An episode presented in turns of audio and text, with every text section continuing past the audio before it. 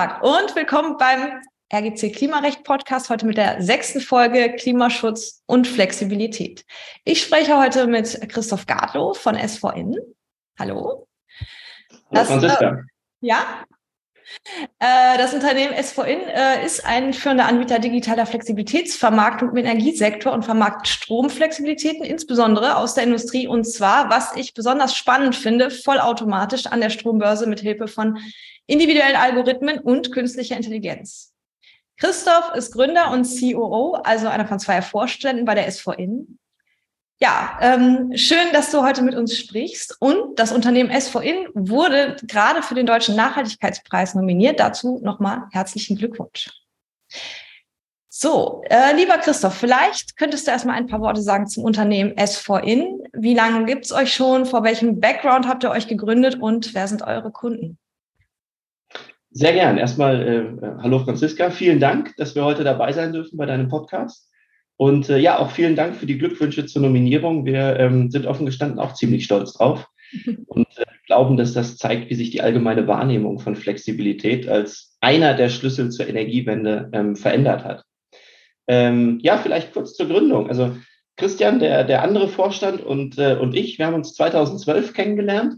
Ähm, damals tatsächlich noch als Wettbewerber ähm, bei einem Industriekunden auf dem Parkplatz in der Endverhandlungssituation. Da ist oh, äh, einer in die Verhandlung reingegangen und einer aus der Verhandlung rausgekommen. Und das ist uns äh, zwei, dreimal passiert in kurzer Zeit. Und dann haben wir gesagt, so, jetzt reicht's, das geht so nicht weiter. Wir müssen rausfinden, wer der jeweils andere ist. Und haben angefangen, miteinander zu sprechen und haben uns dann zum Essen getroffen. Ähm, long story short, ein Jahr später bin ich zu Christian in seine damalige ähm, Firma gegangen, zur Natgas. Ähm, und dann haben wir da zusammengearbeitet, äh, zwei, drei Jahre lang. Das hat sehr, sehr gut funktioniert.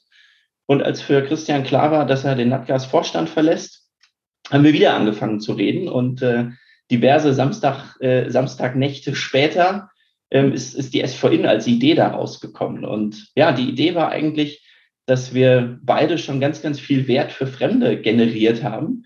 Und ähm, es an der Zeit ist, dass wir unser eigenes Masterpiece erschaffen. Und äh, das versuchen wir mit der SVN. Ähm, ja, wir sind heute über 40 Mitarbeiter äh, in, in vier Ländern aktiv und vermarkten rund ein Gigawatt Flexibilität. Ja, spannend. Ähm, vielleicht kannst du dann auch, äh, wo das Wort schon mal gefallen ist, äh, uns zum Einstieg nochmal erklären, was ist denn jetzt eigentlich Flexibilität? Und äh, lohnt es sich aktuell flexibel zu sein? Hm. Ähm, die kurze Antwort ist ja. ähm, also vielleicht, vielleicht fangen wir mit der, mit der Definition an. Ähm, Flexibilität ist für, für mich, für uns die bewusste aktive Veränderung der eigenen Nachfrage oder der eigenen Erzeugung. Zum Beispiel eben in der Abhängigkeit des Intraday-Preises. Mhm. Ähm, momentan, ja, ist natürlich Flexibilität und Netzstabilität vor allen Dingen in, in aller Munde und die Preise sind ja auch absolut gesehen auf ein ja, bisher beispielloses Niveau gestiegen. Ähm, die Volatilität allerdings, und das ist eigentlich ganz spannend, die war im Intraday auch schon die letzten drei, vier, fünf Jahre extrem hoch und vor allem auch stark steigend. Ähm, das hängt aus unserer Sicht mit dem Ausbau der Erneuerbaren und vor allem auch mit dem Prognosefehler der Erneuerbaren zusammen. Und ähm, ja, von daher, äh, man kann momentan, konnte aber auch schon vorher, mit Flexibilität sehr viel Geld verdienen. Und ähm, die jetzige Situation, ja, das ist ja irgendwie vielleicht so ein bisschen wie ein, wie ein, wie ein Turbo für, für Flexibilität die zahlt sich jetzt natürlich besonders für die Unternehmen aus, die ihre Prozesse schon vor Jahren angefangen haben, kritisch zu hinterfragen und ähm, angefangen haben zu flexibilisieren. Hm. Okay, aber Geld verdienen ist natürlich die eine Sache. Ihr seid ja für den Nachhaltigkeitspreis nominiert worden. Das heißt also, äh, es geht eben nicht nur darum, sondern Flexibilität kann man ja auch einen relevanten Beitrag zum Klimaschutz leisten. Erklär doch mal, wie das äh, funktioniert. Ja, das ist, ähm, das klingt tatsächlich im ersten Moment skurril, weil die Flexibilität meiner Meinung nach der einzige, der einzige Weg ist, ähm, sowohl CO2 einzusparen als auch gleichzeitig Geld zu verdienen. Das waren ja bislang irgendwie zwei sehr gegensätzliche, ähm, äh, sehr gegensätzliche Punkte. Ne? Man musste entweder immer viel Geld in die Hand nehmen, um CO2 zu sparen, oder aber auf Komfort verzichten. Und bei der Flexibilität ist das nicht der Fall. Mhm. Ähm, das heißt, unsere Kunden und auch wir sehen Flexibilität erstmal als, als einen Teil der Lösung ähm, zur, zur Energiewende. Man muss sich das mal klar und deutlich vorstellen. Wir haben ein, in Deutschland eine quasi starre Stromnachfrage, bauen aber gerade das Erzeugungssystem so um, dass wir komplett abhängig sind von Wind und Sonne. Ähm, das heißt, wenn man das mal wirklich äh, weiterdenkt, dass es Zeiten gibt, in denen uns der Strom aus den Ohren kommt. Äh, und es gibt Zeiten, da haben wir schlicht und ergreifend nicht genug Strom. Mhm. Und genau da kommt Flexibilität ins Spiel. Auf der Nachfrageseite genauso wie auf der Erzeugungsseite. Und das, ähm, was wir mit unseren Kunden machen, ist, dass wir bestehende Infrastruktur unserer Kunden zur Verfügung stellen, um quasi Partner der Erneuerbaren zu sein und entweder Platz zu machen im Netz für grünen Strom, wenn äh, Sonne äh, viel scheint und der Wind viel weht, oder aber auch, wenn Sonne nicht scheint und Wind nicht weht, ein Backup äh, zu sein für die Erneuerbaren und dann Strom in den Markt zu liefern. So, und äh, im Endeffekt wird genau dadurch wird die weitere Integration von Erneuerbaren ins Netz möglich und das spart ähm, im Gesamtsystem auf jeden Fall CO2. Okay, also ähm, können Unternehmen auch in der Form davon profitieren, dass sie damit ihren CO2-Fußabdruck optimieren, also reduzieren können? Ja, auf jeden Fall. Ähm, also, ne, wenn zu viel Strom im Netz vorhanden ist, dann ist der tendenziell grün. Und dann macht es überhaupt keinen Sinn, fossile Brennstoffe einzusetzen, um selber Strom zu erzeugen, sondern äh, dann würde es viel mehr Sinn machen, äh, diesen grünen Netzstrom zu ziehen und äh, vor Ort erstmal weniger CO2 zu emittieren. Das ist natürlich jetzt die, die naheliegende Seite. Äh, ein bisschen spannender und komplizierter wird es, ähm, wenn man selber eigene Erzeugung vor Ort hochfahren muss, also lokal sogar mehr CO2 emittiert, aber trotzdem, und das ist der entscheidende Punkt für das Gesamtsystem, was Gutes tut, indem man die äh, weitere Integration von Erneuerbaren ermöglicht und so auch ähm, in, im Gesamtsystem CO2 spart. Das ist übrigens auch genau das, was uns der TÜV Rheinland zertifiziert hat. Das heißt, das ist kein Marketinggelaber, sondern ähm, wirklich vom TÜV zertifiziert, nicht nur für uns, sondern auch äh, für jeden unserer Kunden, der will, kann sich seinen Anteil an dieser CO2-Ersparnis auch ähm, individuell zertifizieren lassen.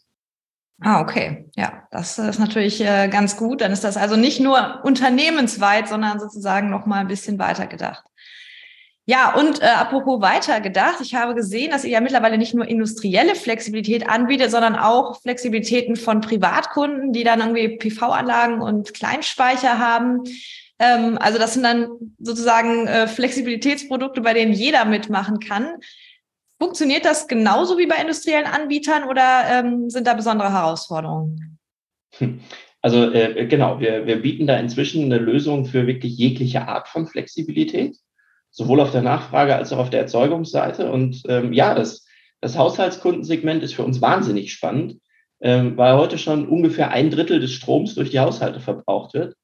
Und ähm, ja, durch die Elektrifizierung von zum Beispiel dem Wärme- oder dem Verkehrssektor, also ganz konkret durch den äh, Ausbau der Wärmepumpen und äh, durch den Ausbau der, der E-Autos, wird die Nachfrage weiter steigen. Das heißt, das ist ein, äh, ist ein Wachstumsmarkt äh, und Segment.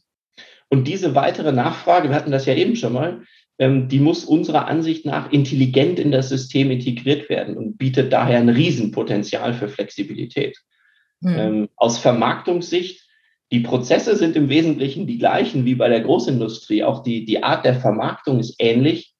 Die Herausforderung ist eben, dass es nicht nur mit einer Anlage, mit einem Asset passiert, sondern mit 10.000, mit 20.000.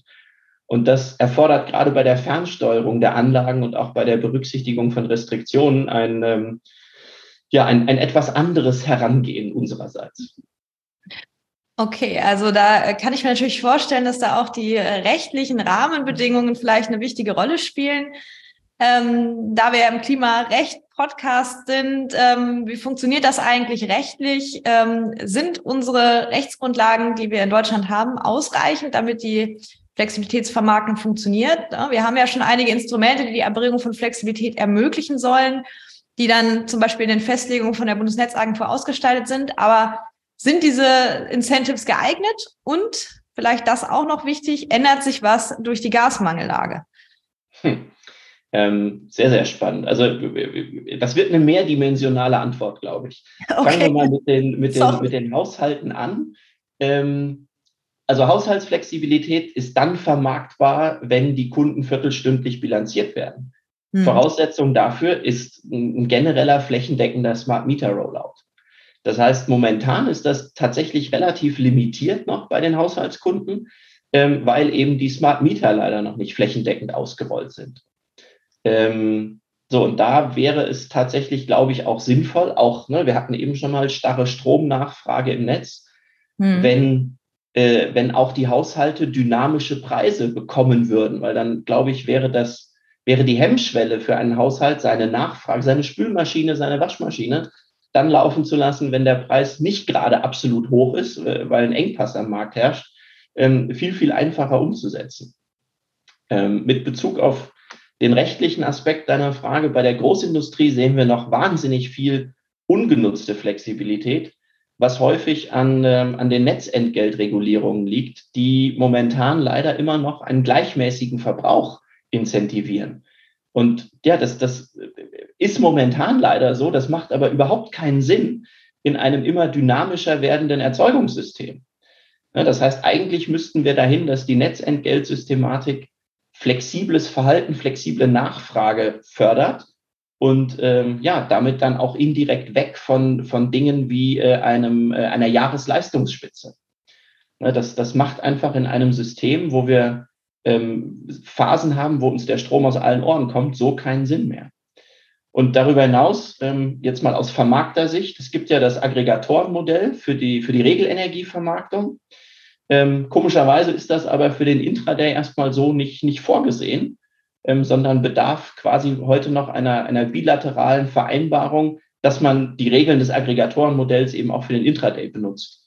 Und da hat die Politik, glaube ich, momentan irgendwie den, den Intraday und generell den Markt nicht so richtig auf dem Schirm bei Flexibilität sondern hört irgendwie bei, bei Regelenergie auf, äh, über das Thema Flexibilität nachzudenken.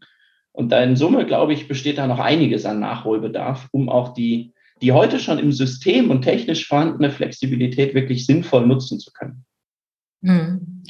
Ja, vielleicht könnte ja, ähm, also was mir gerade einfällt, dieses Gasauktionsmodell, was jetzt ja ähm, kommt, äh, ein bisschen eine Blaupause sein, dass man sowas ähnliches auch im Bereich Strom einführt, wenn das gut funktioniert?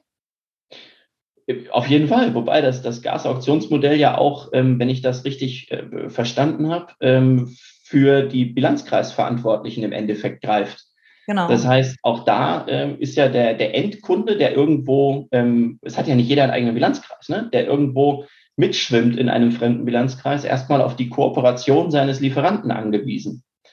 Und ähm, ich persönlich bin eigentlich immer ein Freund davon, wenn wenn jeder seine eigenen Entscheidungen treffen kann und das, was ihm möglich ist, dem Markt zur Verfügung stellen kann.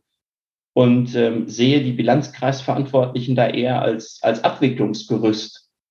Aber wir, wir sehen schon, dass bei vielen Bilanzkreisverantwortlichen die Diskussion einfach ewig dauert, bis Flexibilität dann vermarktet werden kann. Das ist, ähm, ja, da geht gerade jetzt, du hattest die Gasmangellage angesprochen, da geht es ja um Geschwindigkeit. Ne? Und da ist jede Woche, die wir mit, äh, mit einer Diskussion mit Bilanzkreisverantwortlichen verbringen, ist eine verlorene Woche leider.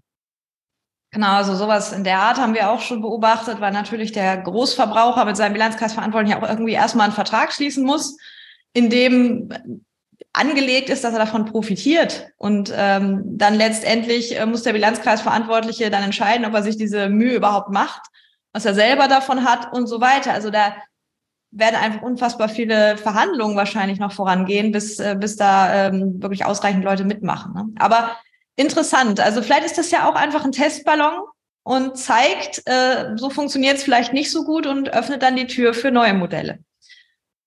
Wäre, wäre zu wünschen, glaube ich, wenn es, ähm, ja, wenn es marktbasierte Modelle gibt, wo, ähm, wo jeder, der will, im Endeffekt mitmachen kann.